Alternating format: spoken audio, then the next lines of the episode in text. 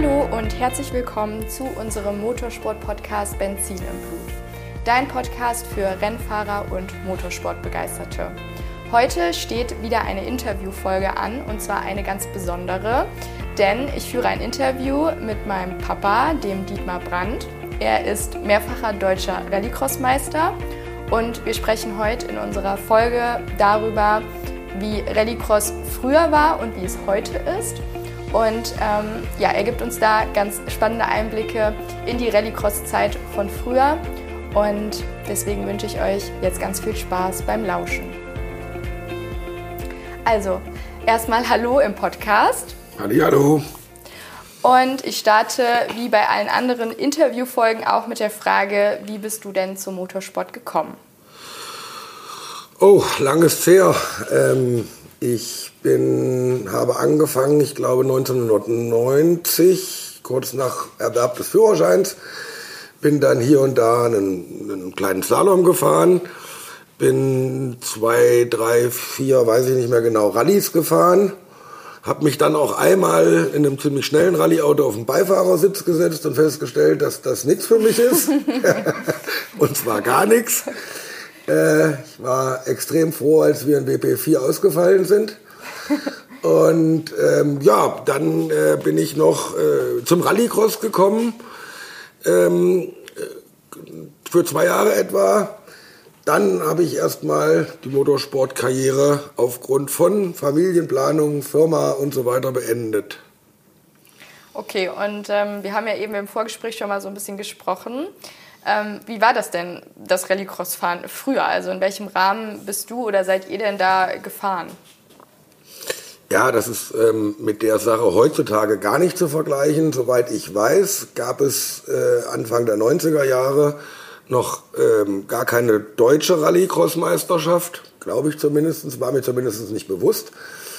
Und wir sind dann ähm, tatsächlich gefahren in Falkenswart ähm, da gab es von dem Club, von dem Motorsportclub in Falkenswart eine ausgeschriebene interne Clubmeisterschaft, so hieß das.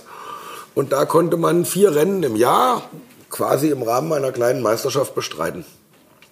Okay, und ähm, mit was für einem Auto bist du da damals gefahren? Ähm, ich bin damals gefahren mit einem Opel Ascona B. Ähm, wir sind teilweise mit mehreren Leuten auf dem Auto gefahren konnte sich da also quasi das Auto teilen. Äh, wie gesagt, das war eine komplett andere Zeit. Äh, wir sind damals tatsächlich noch von Kassel nach Falkenswart mit dem Auto auf der Achse mit Scheinwerfern drin und so weiter zum Rennen gefahren und haben eigentlich nur vor Ort die Scheinwerfer rausgenommen, sind Rennen gefahren und haben fürchterlich gehofft, dass nicht so viel kaputt geht, dass wir nicht mehr auf eigene Achse nach Hause kommen. Das, was da auch zuzusagen ist, also wir waren in der Regel fünf, sechs Leute aus dem Kasseler Raum.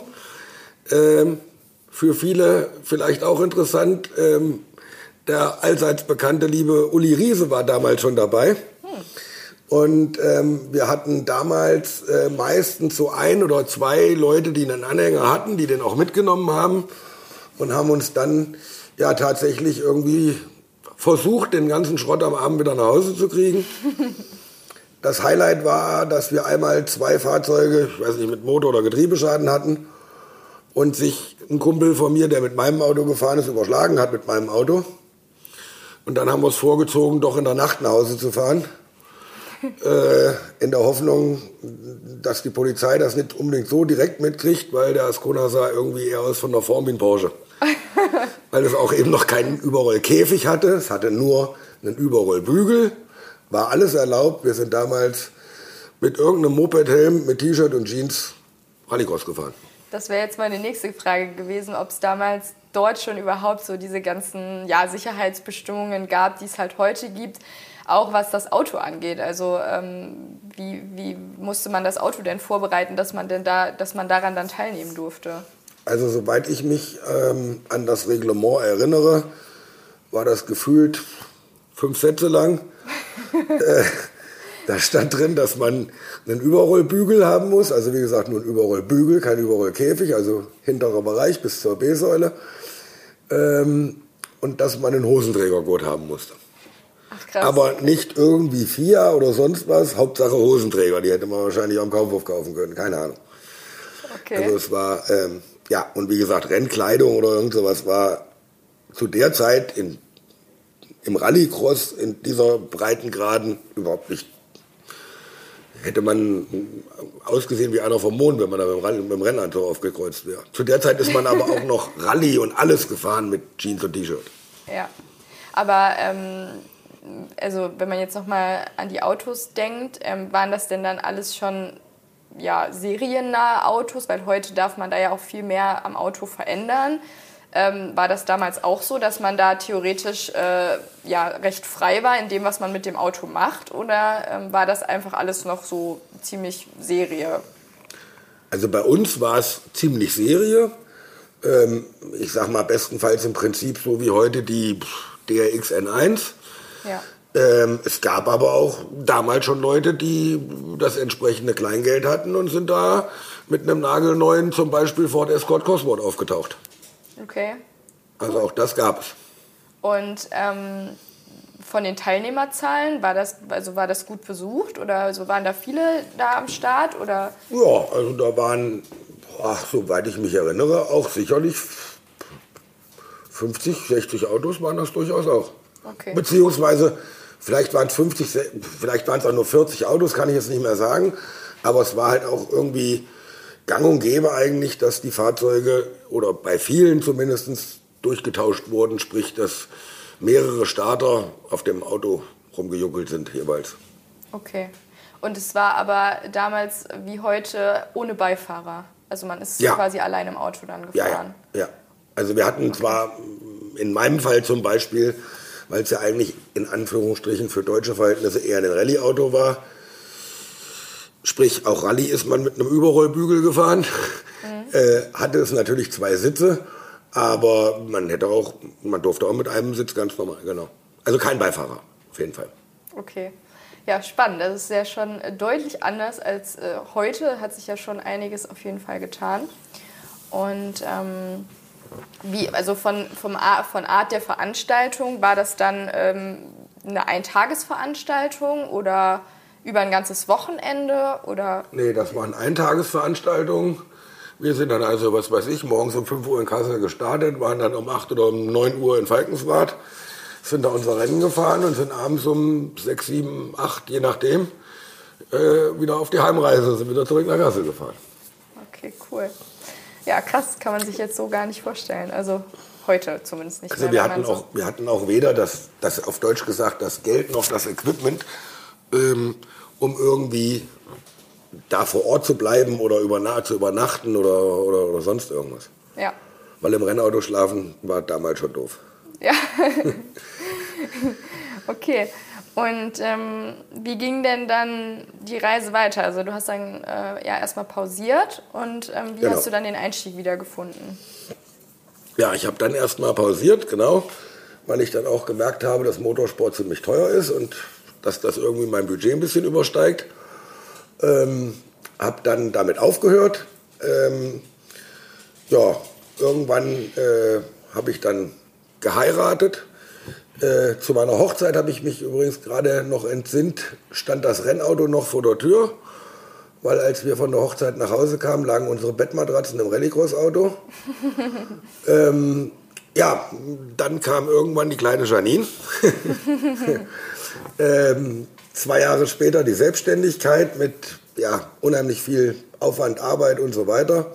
Von daher hatte ich da den Rennsport eigentlich schon für mich ad acta gelegt, abgehakt. Ähm, habe mir dann aber ähm, in 2004, glaube ich, den ersten Oldtimer gekauft und wollte damit zumindest ein bisschen Freizeit haben ähm, bin dann von 2004 bis 2014 äh, viele Oldtimer-Rallyes gefahren, wo es natürlich nicht um Geschwindigkeit oder sonst was geht, sondern eher um Geschicklichkeit und ein bisschen Nachdenken. Und dann bin ich äh, eigentlich durch in 2012 durch einen ja, riesen Zufall äh, an irgendeinem Samstag nach Schlüchtern gekommen und habe da seinerzeit äh, den Harald Köpf kennengelernt vom MSC Schlüchtern, der mir dann erzählt hat, äh, man könnte hier einfach samstags und mittwochs, mittwochs ähm, einen Obolus bezahlen und könnte hier die Rennstrecke benutzen. Ja, das war dann so der Startschuss, dass ich gesagt habe, boah, wie geil ist das denn? Man kann einfach mit einem Rennauto kommen, kann ein bisschen Spaß für sich selber haben und das ist klasse. Das war also, ich glaube, samstags. Ähm, dienstags war ich dann in Belgien, habe mein erstes Rennauto oder mein erstes oder mein nächstes Rallycross-Auto gekauft. Das war damals ein BMW E30. Ja, und mittwochs war ich dann wieder in Schlüchtern und habe gesagt, jetzt würde ich gerne mal fahren. äh, ja, und das ging dann eigentlich ähm, ja, über die nächsten zwei Jahre so weiter, dass ich da sehr viel unterwegs war.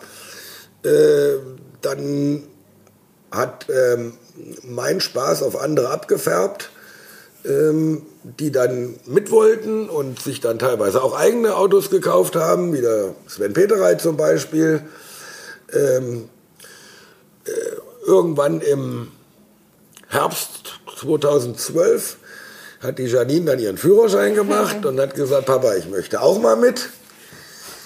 Ja, und schon hatten wir sehr häufig ähm, an den Wochenenden eigentlich einfach nur für uns viel Spaß äh, mit ein bisschen zusammengebauten Autos, die dann, wobei die dann schon zehnmal so professionell waren wie am Einstieg der Karriere.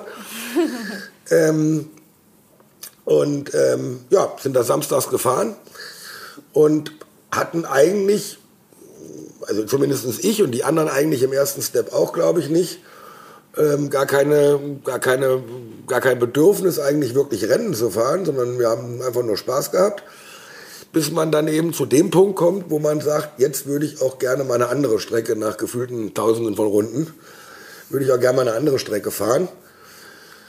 Und ja, dann hat man sich halt schlau gemacht, wo kann man noch fahren, was kostet das? Und dann konnte man eigentlich nur noch zu der logischen Konsequenz kommen. Am billigsten ist es, wir fahren deutsche Rallycross-Meisterschaft, äh, um eben andere Strecken auch mal fahren zu können. Und das habe ich dann gemacht, obwohl ich, wie gesagt, eigentlich gar keine Ambitionen hatte, wirklich in den Wettbewerb zu treten. Aber ja, dann bin ich ab 2015, seit, oder seit 2015 in der deutschen Rallycross-Meisterschaft gelandet. Genau, ja, die, äh, die ersten Erläuterungen jetzt hier zu Schlüchtern, die kennt ihr vielleicht schon aus der ersten Folge vom Podcast. Da habe ich ja auch ein bisschen erzählt, wie ich zum Rallycross gekommen bin. Und das war eben genau dieses Thema, dass wir da zusammen dann in Schlüchtern unterwegs waren. Wir sind ja dann auch Bergwinkel Cup da gefahren. Das war eine, damals eine clubinterne Meisterschaft vom MSC Schlüchtern. Hat auch sehr viel Spaß gemacht. Ähm, hatte jetzt aber auch mit diesem ja, klassischen Rennenfahren, wie man es jetzt aus der Rallycross-Meisterschaft kennt, nichts zu tun. Ähm, aber war eben auch nochmal, ja, einfach ganz cool, um äh, da nochmal ein bisschen mehr auch Erfahrung zu sammeln. Und ähm, mit welchem Auto bist du denn dann damals in die Rallycross-Meisterschaft eingestiegen? Ähm, ich bin damals eingestiegen mit dem Audi S4, ähm, den wahrscheinlich viele Rallycross-Fans noch kennen ähm, der hinterher der Viktor Smolski auch noch gefahren hat. Und ja, so ging das los. Ich hatte das Auto schon ein Jahr vorher gekauft mit sehr, sehr, sehr viel mehr Leistung.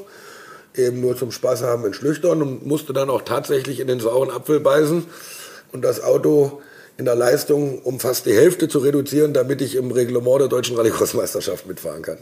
Ja, das stimmt. Das äh, kann ich mich auch noch dran erinnern. Und ähm, ja, wie ging es dann weiter? Dann äh, 2015 hast du angefangen, 2016 bin ich dann dazu gekommen. Genau. Ähm, ne, mit einem BMW E36 damals. Und ähm, dann, äh, wann kam dann das nächste Auto? Ich weiß gar nicht mehr. Ähm, das nächste Auto war dann das ähm, Anfang 2018. Äh, oder ich hatte Mitte Mitte 2000 oder Anfang Mitte 2017 hatte ich den Audi inseriert, weil ich eigentlich mal was anderes vorhatte, äh, mir ein neues Auto zu bauen. Und ähm, das hatte ich dann Anfang 2018 eigentlich auch schon völlig ad acta gelegt, weil, ja, hat mal wer angerufen, aber kein großes Interesse. Bis plötzlich ich den Viktor Smolski am Telefon hatte, der mir mehr oder weniger direkt geradeaus gesagt hat, ich will das Auto haben und ich will diese Saison Deutsche Rallye-Großmeisterschaft fahren. Und äh, ich glaube, das war Mitte März, sofern ich mich erinnere. Auf jeden Fall war es gefühlt insgesamt etwa sechs Wochen vor dem Saisonstart. Und da habe ich im ersten Moment gesagt, pff, das geht ja gar nicht, weil wo soll ich jetzt ein Auto herkriegen? Und habe dann aber gedacht, naja, eigentlich wolltest du es ja auch verkaufen, auch wenn es jetzt nicht mehr geplant ist, weil kurz vor der Saison. Und dann habe ich gesagt, egal, Risiko, irgendwas wirst du finden und wenn du nichts findest, na, dann setzt du halt mal aus. Und dann bin ich ja, kreuz und quer durch Deutschland gefahren, hatte eigentlich den Traum von einem Mitsubishi Evo so im Kopf, ähm, bin dann zwei, drei Fahrzeuge, habe ich mir angeguckt und auch gefahren, war dann eigentlich überraschenderweise für mich total enttäuscht, ähm, wie diese Dinger mit einem, oder wie für mich gefühlt schlecht die Dinger mit so einem R-Restriktor fahren. Ähm, und ja, irgendwann kam damals seinerzeit die Firma Rote Motorsport auf mich zu, die schon länger mit mir sowieso wegen dem Audi in Kontakt waren und haben gesagt, wenn du uns ein VW-Produkt bringst, dann bauen wir das bis zur Saison fertig. Ja, und so ist es dann eigentlich der 2018 der Golf R geworden. Ich habe den dann aus dem Ruhrgebiet geholt mit einem Unfallschaden. Ähm, Freitagabends äh, habe den Unfallschaden bis quasi Sonntagnachts repariert, weil die Bedingung war, Montagmorgens um sieben muss das Ding bei Rote stehen, damit es irgendeine Chance gibt, das zu schaffen. Ja, und die haben das dann tatsächlich hinbekommen, dass wir, äh, ja, ich glaube, einen Tag vor dem ersten Test in Hockenheim damals ähm, mit dem Auto fertig geworden sind. Und ja, das war letztlich dann sehr gut, sehr erfolgreich und so weiter, denke ich. Ich wollte gerade sagen. Seitdem ist ja jetzt auch ein bisschen Zeit vergangen. Einige Autos äh, wurden gefahren von deiner Seite aus. Was war denn so in den ganzen Jahren Deutsche Rallycross-Meisterschaft dein Highlight? Oder so, wo du sagst, so, ja, das sind so, oder war so ein Moment, oder kann ja auch mehrere sein. Ja, also es, es, es gibt natürlich Dinge, wo man, wo, man, wo, man, wo man so spontan drauf kommt. Es gab da einmal ähm, in 2017, ähm, weiß ich noch, am Estring das Rennen, was glaube ich bei den Rallycross-Fans, was ich immer so höre, relativ unvergessen bleibt, ah ja, wo ich äh, selber, in der Tat selber vergessen habe, meine Motorhaube zu schließen, wirklich. Und bin also am Start losgefahren, habe auch den Start gewonnen und äh, so ziemlich genau in dem Moment, wo ich ihn vom zweiten, dritten Gang geschaltet habe, wurde es plötzlich ziemlich dunkel, weil meine Motorhaube lag auf meiner Windschutzscheibe. und ähm, ich habe dann überlegt, ich glaube, ich muss irgendwie rechts ran, aber selbst zum rechts ranfahren, also äh, selbst zum rausfahren, äh, ist es total vorteilhaft, wenn man was sieht, vor allen Dingen, wenn man davon ausgeht, dass man ja eine Horde wilder Autos hinter sich hat. Äh, und dann habe ich irgendwie an meinem Helm gerissen, an meinem Hans, damit ich den Kopf überhaupt so schräg gekriegt habe, dass ich unten durch den Schlitz von der Motorhaube gucken konnte. Und irgendwie habe ich dann gedacht, naja, irgendwas siehst du, fährst mal weiter. Und ähm, habe es dann tatsächlich, wie auch immer, irgendwie geschafft, ich glaube bis zur vorletzten Runde tatsächlich Erster zu bleiben. Ähm, übers Jokern hat mich, glaube ich, damals der Basti Sichelschmidt überholt. Aber nichtsdestotrotz bin ich Zweiter geworden äh, mit einem Rennen komplett mit offener Motorhaube. Danach hatte ich einen ziemlich steifen Hals, weil das ist schon echt anstrengend. Aber ja, das war so eins der, der, Highlights oder der, der Dinge im, im Rennenfahren. Äh, das nächste war natürlich äh, 2019. Ähm, mein, mein, mein Gastspiel ähm, bei den Titans RX, ähm, wo ich ja, mein, mein allererstes Rennen auf diesem, auf diesen neuen, ja, man kann glaube ich schon sagen, relativen Boliden, die einem echten, echten richtigen Supercar sehr, sehr nahe kommen, zu fahren. Äh, da war es eigentlich auch äh, kurze Geschichte, ganz, ganz lustig. Ich hatte mir also vorgenommen, es waren zwei Rennen in Nirat in, in Österreich, äh, in Ungarn. Ich hatte einmal ganz kurz die Möglichkeit vorher in Fuglau zu testen, damit ich zumindest überhaupt schon mal einen Meter mit so einer Kiste gefahren bin. Ähm, und dann kam die Auslosung zum ersten, also der erste Heat wurde bei den Titans ausgelost. Und das war dann auch äh, so ein kleines äh, äh Highlight, wo ich ziemlich blöde geguckt habe, weil viel blöder konnte es in dem Moment eigentlich gar nicht laufen, weil auf Startplatz 1 in meinem Heat äh, stand Kevin Hansen, auf Startplatz 2 stand der ganz große Dietmar Brandt, auf Startplatz 3 äh, stand Tim Jansen. Also ich zwischen den Hansen-Brüdern. Gut, habe dann natürlich auch im ersten Lauf eine fürchterliche Packung äh, bekommen. Das war aber auch klar. Das, den Anspruch hatte ich auch nicht, äh, denen da zu folgen. Gut, hatte aber am letztlich, am zweiten Tag bin ich nicht, äh, nicht 14. geworden, wie gehofft. Oder am ersten Tag bin ich, glaube ich, 12. geworden. Das war schon mehr, als ich hoffen konnte. Da sind allerdings auch zwei ausgefallen. Ähm, am zweiten Tag war ich Neunter, äh, obwohl keiner ausgefallen ist. Und das fand ich dann eigentlich schon ein ganz tolles Ergebnis. Und ansonsten, als letzten Punkt, war natürlich eins der ganz großen Highlights das Finale in 2019. Also eigentlich war Ende 2019 die goldene, die, die goldenste Rallycross-Zeit. Da war dieser Auftritt bei den Titans. Und zwei Wochen später, ähm, ja, haben wir, wir als Team äh, es dann geschafft, dank meiner lieben Tochter, ähm, dass ich deutscher Rallycross-Meister werden konnte und die Janine deutscher Vizemeister. Und das war natürlich so familienintern, oder ist das eigentlich ja nicht zu toppen. Das stimmt. Aber jetzt äh, überlege ich gerade, war das nicht 2018 und 2019? Haben wir das nein, nicht beide Jahre? Nein, nein, nein. Jein, jein. Wir haben das, ja, jein, aber nur jein. Ähm, 2018 war ich in Anführungsstrichen nur nationaler deutscher Meister. Okay, ja gut. Und das da war deutscher Meister, ich glaube, der Barkov, glaube ich, ist, glaube ich, 18 deutscher Meister, also internationaler Meister geworden und ich nur nationaler und 2019, ja. weil, weil wir da ja noch auch Klassen über oder in zwei Klassen starten konnten durften. In 2019 war ich dann sowohl oder warst du dann deutscher internationaler deutscher Vizemeister, ich war internationaler deutscher Meister und habe aber auch parallel noch die nationale Meisterschaft über die Rallycars gewonnen. Ja. Genau. Ja, das war auch einer meiner Highlights auf jeden Fall. Das war vergisst man auf jeden Fall nicht. Also, nee. obwohl ich 2018 deutlich, äh, weiß ich noch, deutlich angespannter war, so vor diesem ersten Mal deutscher Vizemeister, weil ich weiß, da war es, glaube ich, auch noch ziemlich eng mit dem Sven Seliger.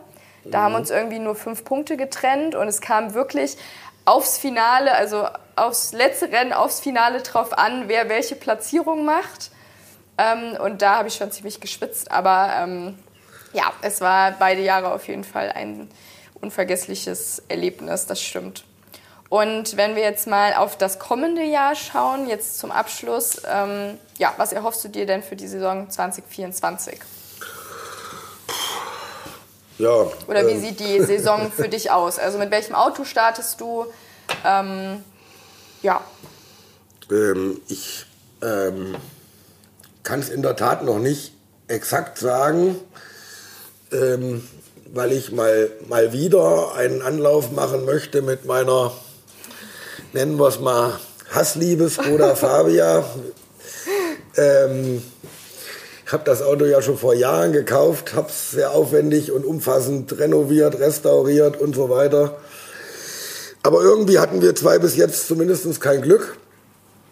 Äh, ab und zu musste ich das Auto auch einfach mal in die Ecke stellen, ähm, damit ich nicht auf die Idee komme, da doch ein Feuerzeug dran zu halten. Weil es mich schon echt viel geärgert hat. Man muss auf der anderen Seite halt sagen, wenn es fährt, ist es dann halt auch vom Spaßfaktor nochmal wirklich eine andere Liga, ähm, wie der Golf oder jetzt auch der, gab ja nochmal so einen Fahrzeugverkauf damals oder in 2022, 23, ja, ähm, vom, ähm, von dem Golf an den Jörg Jockel damals. Dann hatte ich mir nochmal als Ersatz einen Audi S3 besorgt, der auch zur Meisterschaft beigetragen hat. Ähm, Ja, also ich äh, habe tatsächlich vor und gerade vergangenes Wochenende den ersten Test absolviert. Der war auch bis dato erfolgreich. Ähm, äh, durchaus wieder mit dem Skoda Fabia nochmal einen Start zu wagen. äh, wir haben jetzt, äh, ich nehme aber den Mund noch nicht so voll, weil ähm, das habe ich schon ein paar Mal gehofft und gedacht. Äh, wir haben jetzt am 10. März noch einen Test äh, mit Knof Motorsport in Falkenswart und äh, dann gibt es noch den Testtag am Erstering. Und ähm, ich sag mal, wenn das Ding tatsächlich danach noch fährt, dann habe ich schon definitiv vor, ihn zumindest regelmäßig äh, auch in der DX dieses Jahr einzusetzen. Ob ich mich bei Doppelveranstaltungen gleich traue, beide Tage mit dem Auto zu nennen, unterschreibe ich mal lieber noch nicht. Aber ich hoffe, wir finden dieses Jahr eine Annäherung, dass wir dann spätestens nächstes Jahr vielleicht sagen können, und jetzt fahren wir die, wirklich die ganze Saison damit. Okay, ja cool. Ich glaube, da freuen sich viele drauf. Das Auto öfter auf der Strecke zu sehen, ist ja doch was Besonderes, auf jeden Fall in der Rallycross-Meisterschaft. Ähm, Gibt es ja jetzt so in der Form auch nicht. Ähm, es kommt ja auch einem ja, Supercar schon sehr nah, will ich mal sagen, in der ja. einen oder anderen Hinsicht. Und ähm, genau, du hast es schon angesprochen, äh, Knuff Motorsport Testtag ähm, von uns organisiert. Wir freuen uns auch schon mega drauf. Ähm, ich kann, glaube ich, auch schon mal vorwegnehmen, dass wir auf jeden Fall ambitioniert sind, weitere Testtage anzubieten. Ähm, es gab wirklich sehr, sehr viele Interessenten, ähm, die darauf äh, Lust haben und auch in Zukunft ähm, daran interessiert sind. Und ähm, ja, deswegen, wenn du auch schon auf uns oder auf Knuff Motorsport, auf den Testtag, was auch immer, aufmerksam geworden bist, dann schreib uns super gerne mal. Ähm, ja, wie gesagt, es sind sicherlich äh, irgendwann weitere Testtage in Planung und ähm, ich führe da schon eine Interessentenliste für die Zukunft. Also schreibt uns gerne mal via Social Media. Die ähm, Links zu unseren Profilen findet ihr auch unter der Folge. Und ich glaube, dann war es das an dieser Stelle. Vielen Dank für das Interview. Sehr gerne. War sehr spannend, vor allem äh, die ganzen äh, Infos mal zum Thema Rallycross früher. War ja doch, wie gesagt, deutlich anders als äh, zur heutigen Zeit. Und ähm, ja, ihr würdet uns super, super, super unterstützen, wenn ihr den Podcast abonniert oder vielleicht sogar auch ähm, teilt oder darauf aufmerksam macht. Ähm, es folgen auch noch weitere spannende Interviewfolgen in der nächsten Zeit. Und dann hören wir uns ganz bald wieder.